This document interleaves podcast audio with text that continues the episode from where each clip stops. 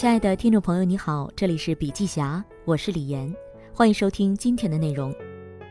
创业者的共同宿命就是遭遇窘境，大企业也会失败。曾经名赫一时，如今销声匿迹的大企业不在少数，如柯达、摩托罗拉、网安电脑公司。创新者的窘境，作者克里斯坦森认为，过去成功的管理经验阻碍了大企业的持续成长。失败的大企业各有各的问题，但普遍问题都是不具备成长型思维。没有成长型思维，所以思维固化。这样的企业总爱依赖过往的成功经验，进化不出新的能力。昨日的成功成为了今日跨栏路上的包袱。当下数字化和智能化浪潮风起云涌，给了那些只想吃老本、不想转型的企业一记响亮的耳光。新时代里，转型是企业的必经之路。大企业也不例外，但让一头巨象起舞，并非一件容易的事儿。例如，科技巨头微软就曾经迷航在移动互联网时代，后来靠着现任 CEO 纳德拉推行的刷新思维，微软才重新崛起。要知道，在纳德拉2014年上任之前，媒体都在猜测微软的大限之日何时到来。2014年之前的十几年里，人们都认为微软只会抄袭，乔布斯甚至说他不会有什么起色。而从2014年到2018年，纳德拉仅用短短四年，竟让微软市值创下历史最高点，七千三百一十五点六亿美元，比四年前翻了二点四三倍。在中国，百度的命运与微软极其相似。第一，微软和百度都经历过深渊的绝望，如今也都开始转型成功。百度曾在2005年上市时创造了中概股神话。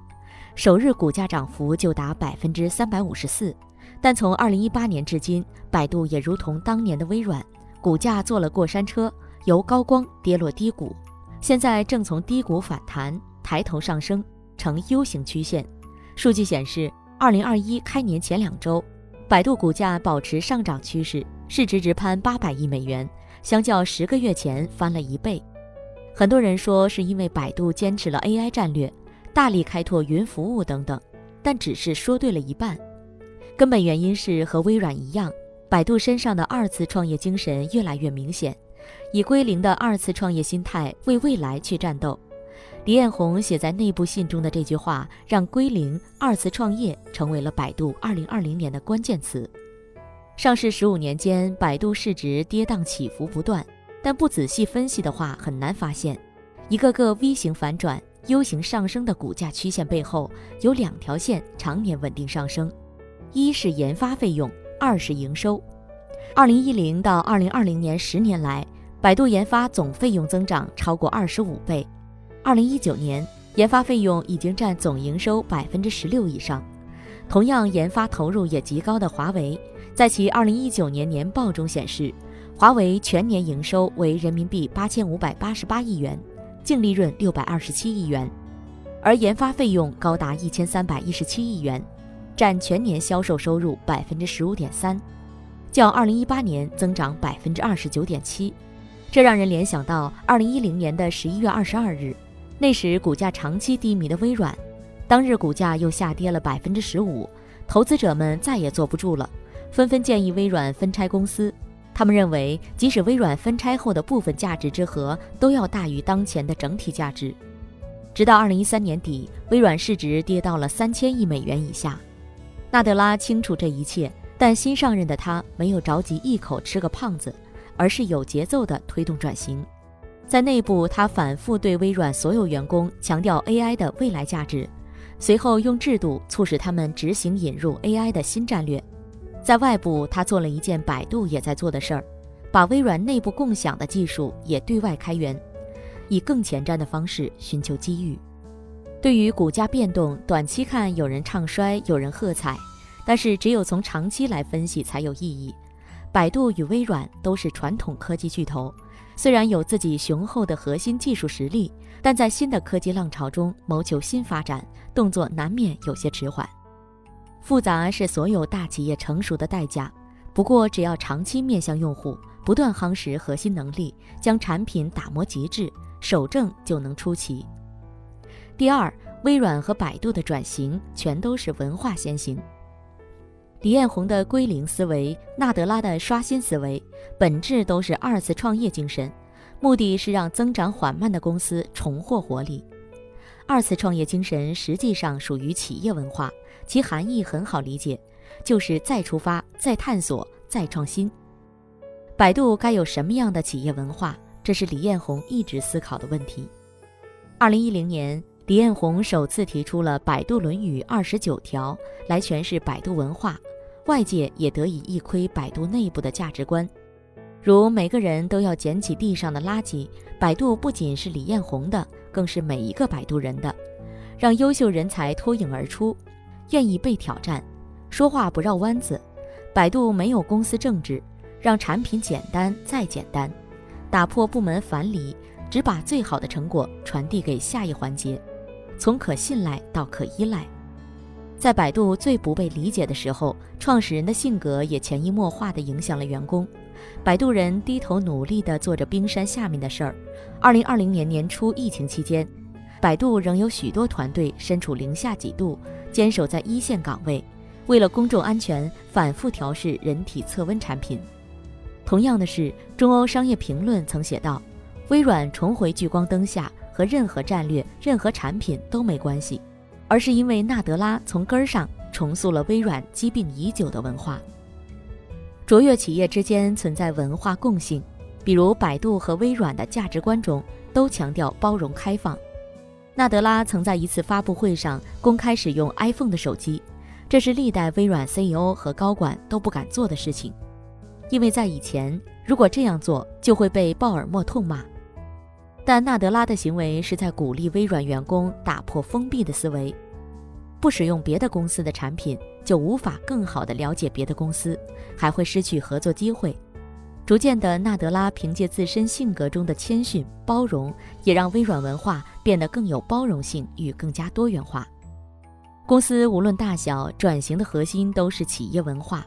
文化决定了一个组织的心智模式，心智决策又决定了决策者会如何决策。文化的缺失将会直接导致组织心智模式的错乱，进而导致决策失误以及企业之后的一系列失败。组织是存在心智模式的。经济变革成长论作者理查德·尼尔森和西德尼·温特说，组织通常更擅长在一个恒定环境中执行自我维持性的任务。而非应对重大变革，他们更擅长沿着一成不变的方向实施变革，而非执行其他类型的变革。百分之七十以上的变革都以失败告终。他们之所以陷入难以继续增长的窘境，正是因为忽视了最本质的事情——文化。企业转型，文化先行。能够取得转型成果的企业，都是高度重视了企业文化建设，譬如英特尔、IBM、微软、百度。二次创业的精神文化，不仅意味着决策者要改正过去的错误，更意味着要不贪恋过去的成功，知足不辱，知止不殆。面对刚刚拉开反弹增长序幕的百度，李彦宏用归零思维来提醒自己：创业者要有朝不保夕的危机感，当下的路是新长征。进化，未来属于成长型组织。每一次转型的挑战都不是来自外部。而是来自内部，内部的人，内部的思维观念。CEO 劝诫式的文化布道只能一部分的推动文化转型。企业文化的真正塑造，既需要具体的理念，同时也需要显著的、明确的行动来影响到企业里的每一个人。转型还是要人来实现。文化转型是个艰难的过程，最难的地方在于没有一个人能够拯救一家企业。能让一家企业不断进化的，一定是一群人。成长型组织特质一：修身养性。微软转型期间，纳德拉第一件事儿便是让大家都去阅读马歇尔·卢森堡的《非暴力沟通》。当时在微软，即使是不同的操作小组，大家也会扯皮、争抢资源，自以为聪明的人们相互对立而战，就像漫画里互相用手枪指着对方的形象。组织瘫痪，这导致微软在移动互联网时代错失了多次机会。纳德拉认为，微软转型的结果就是变成一个成长型组织，所以只有每个部门、每名员工都通过非暴力沟通学会和谐共处、沟通合作，整个微软才不会各自为政，争夺利益。转型改变大家过去固有的思维，没办法强拧。最好的方式就是一起读书学习，打开自己封闭的认知。从过去一年开始，百度内部发起了读书运动，百度高管定期在内部度学堂直播荐书，互相交流读书心得。李彦宏爱读各类书，他人生中的第一场直播就是谈读书。直播里，他对樊登坦言，创业路上金一南的苦难辉煌对自己的启发非常大。苦难辉煌描写红军长征前后中国社会错综复杂而又恢宏壮阔的历史进程。从古至今，任何一项伟大的事业都充满苦难。这本书也花费了百分之九十九的篇幅来讲苦难，很少讲辉煌。但是经历过苦难的人懂得，把苦难翻过来，背面就是辉煌。自古英雄多磨难，没有伤痕累累，哪来皮糙肉厚？创始人及高管在公司里带头读书，不仅能让大家拥有共同愿景、共同价值观，更能促进公司向着成长型组织进化。只有成长型组织才能扛过周期。百度书单里的书目几乎都是成长型组织必读的书。彼得圣吉在第五项修炼中提到，成长型组织要进行五种修炼：建立共同愿景，加强团队学习，实现自我超越，改变心智模式，进行系统思考。书单中的苦难辉煌、有限与无限的游戏、旁观者三部书，都是在提供一种宏大视角。而从更宏观处思考，就有利于激发人进行第五项修炼——系统思考。系统思考为什么重要？因为人组成了组织，所以每个人的系统思考能力是一家公司进化为成长型组织的基础条件。不懂系统思考的人会把组织当做一台机器，而懂系统思考的人把组织看作一个生命体。前者只聚焦于控制和完成业务目标。是每个人为机器上面的一颗螺丝钉，讲求只做好自己职责范围的事情。这个时候，公司就容易出现部门间扯皮，员工只完成本职工作而不思考公司全局等情况。这是一种基于管理机器的机械化思考模式。在纳德拉接手公司之前，微软就是这样的松垮状态。后者则更有全局观和格局观，对待同事和公司能够高效合作、多元思考。及时反馈，顾全大局，这种状态的公司更容易抵抗突发变化的冲击，才是真正的成长型组织。成长型组织的本质是每个成员都具备成长型思维，系统思考就是成长型思维。成长型思维承认变化恒存，积极拥抱变化，把每一次不确定都视为机遇；而没有系统思考，就会形成固定型思维。认为包括自己的所有人、所有事儿都是一成不变的，拒绝主动改变，但突发变化一来就会束手无策。因此，纳德拉认为，大家要从“我比你无所不知”转变成“我向你无所不学”。李彦宏认为，个人主义代替不了团队作战，请大家时时记住 “break all the wall”。成长型思维的人和企业领导力更强，格局更高。这类似有限与无限的游戏中讲的道理：世间只存在两种游戏，有限的游戏和无限的游戏。玩有限游戏的人认为个体的胜利至高无上，所以他们缺乏格局，更加自我、自私；玩无限游戏的人认为游戏没有开始，也没有结束。游戏中的人没有赢家，也没有败者，他们的格局更高，更能包容批评、挫折和变化。他们相信，没有一个人能独自玩游戏，一个人不成其为人，没有群体便没有自我。一家公司里，如果大多数人都在玩有限游戏，那么尔虞我诈、勾心斗角的公司政治就成为家常便饭。相反，成长型组织里的大多数人都只在乎无限游戏，他们具有成长型思维，不把生活和工作的成果跟短期利益捆绑起来，而是关注长期主义。从长期的格局中获取幸福，《旁观者》一书则是德鲁克大师的自传。阅读这本书就像是打破时间与空间的阻隔，跟一个有系统思维、爱玩无限游戏的人连线对话。百度这份书单的安排用心良苦。如果说上面三部书是养性，那么书单中的《富爸爸穷爸爸》《终身成长》《稀缺我们是如何陷入贫穷与忙碌的》《深度工作》。弱传播、定位这六部书就是修身，他们提供了具体方法论。比如《终身成长弱传播》中谈论人与人之间需要什么样的思维方式、沟通方法，才能达到和谐、包容、有效的交流与合作。这也是成长型组织里的人际交往原则。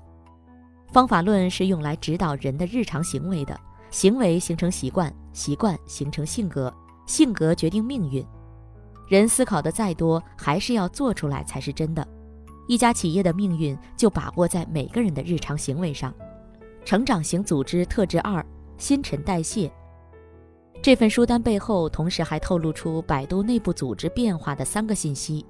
第一，百度高管正在加速年轻化。比如荐书清单里的不少高管就都是八零后。从二零二零年四月，百度公布的最新的中层管理干部名单中，也可以看出年轻化已成为百度新晋高管的显著特征。李彦宏亲口表示，百度将加速干部年轻化的进程，选拔更多八零后、九零后年轻同事进入管理层。第二，百度内部的人才培养制度造就了一批领军人才，例如吴田等人。都是从百度基层摸爬滚打，一步步成长起来的。百度内部晋升的高管有个共同特点，就是凭着战功而非履历升上去的，全都在一线有打胜仗的经验。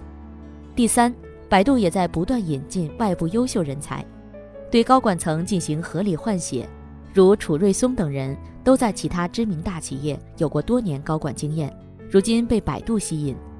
而侯振宇则是在二零一五年暂别百度后，二零一八年又强势回归，为百度多项业务做出过贡献。任何一个组织都像是一个容量庞大的词库，词库里包含着组织自己的技术、运作方式、经验、规则、文化等知识和信息。但这个容量不会无限大，因此词库必须时常更新，根据用户需求、市场需求、组织内部需求。时代需求等因素不断新陈代谢，只有这样，组织才能持续发展、动态发展。否则，落后的词库就会反过来变成企业变革的绊脚石。新陈意味着企业要从多种渠道吸取内部、外部的新知识，例如引进新人才、并购新企业、与其他企业建立战略合作联盟等等，并要将新知识与词库内的旧知识相结合，激发新能力的诞生。也让企业有更好的适应力。代谢则意味着有时候企业要刻意遗忘以往的成功经验、失败教训，因此这些过时的知识和信息会让企业掉进能力陷阱。要让库存里的知识和信息永远都是最有效的，企业才能开放可塑。这也是成长型组织的要求。从人到机制，从思维方式到行为。从个体到组织，全都是冰冻三尺，非一日之寒。打造成长型组织，必须从每个最细微的实处做起，不退缩也不冒进，是最好的成长状态。有一种经营哲学叫做踌躇哲学，踌躇是退缩与冒进中间的状态。看上去人是在原地打转，可实际上是在那里痴迷的探究，持续挖掘用户需求背后更新的需求。是向更深处扎根，在外界眼里，百度存在感越来越低，但走进去发现，百度也是在踌躇、暗自迭代，而非意志消沉。李彦宏热爱植物，在纪录片《二十度》中，他讲到，跟动物不一样，植物比较安静，不是老在动，但动得越少的生物越长寿，所以植物可以活很长很长时间，生命力非常旺盛。创业者不可能永远一路高歌猛进，却可以革自己的命，把每一天都变成崭新的一天。好了，今天的内容分享就到这里，感谢收听，我们下次见。